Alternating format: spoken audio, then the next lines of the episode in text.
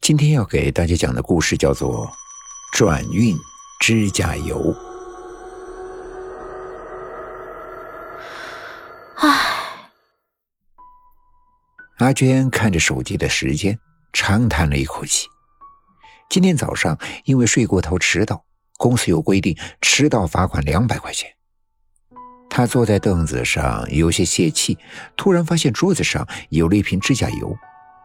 他心里泛起了嘀咕：“咦，这是谁的呢？张姐，这指甲油是你的吗？娇娇，你的指甲油是不是落我这儿了？”得到的回答都是不是他们的。那这是谁的指甲油呢？他看着眼前的这瓶指甲油，猛然间，他看到指甲油的旁边有张字条：“转运指甲油。”使用者每次都拥有一次改运的机会。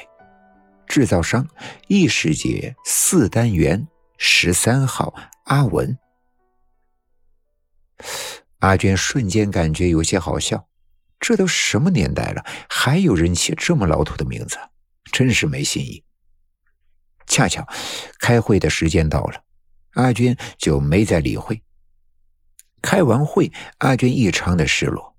因为他自己所在的房地产公司为了提升业绩，特别推出了每人两百万的指标，达不到的都会被罚两百块钱。而恰巧阿娟没能达标，在椅子上休息的时候，阿娟又看到了这瓶指甲油。她拿起指甲油，发现颜色是最近比较流行的。她心想，如果真的能转运，那就好了。想到这里，她就开始涂指甲。他端详着自己的指甲，感觉到心情有点改善，心想：假如我能做成一单生意就好了，这样下次就不会被罚款了。他正这么想着，忽然间他听到了外面有人吵吵嚷嚷，他就出去凑热闹。原来是一个客户不满意他们的服务，吵嚷着退钱。一般这种情况下，阿娟都不会主动上前，但是今天他变了。他主动上前对客户道歉，然后又细心的为客户介绍了别的户型。结果出人意料的是，客户非常的满意。阿娟简直不敢相信，他居然成功的签单了。平日里的自己总是少言寡语，但是今天出口不凡，简直像是换了一个人。莫非是因为那瓶转运的指甲油？这让阿娟欣喜若狂。觉到了自己的未来有了希望，接下来的日子，他每天都会涂转运的指甲油。不过，转运的方面都是一些小事情，比如不让自己迟到，保证一些业绩，和别人相处友善。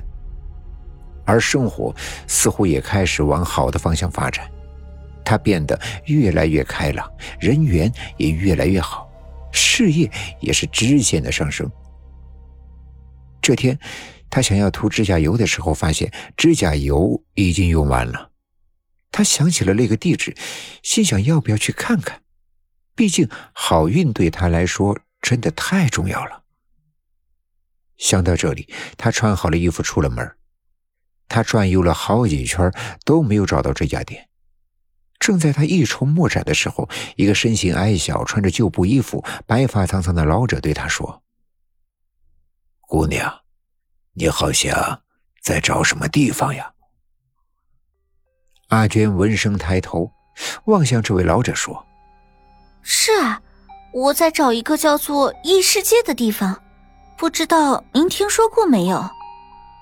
异世界，哼，我当是什么地方呢？你看，他不就在对面吗？对面。阿娟顺着老者指的地方，发现“异世界”三个大字映入了眼帘。不对呀，阿娟想，刚才自己找了好几遍，明明没有发现这个所谓的异世界呀。这时，他的耳边响起了老者的声音：“欲望是最难填平的东西，人呐，要懂得适可而止。”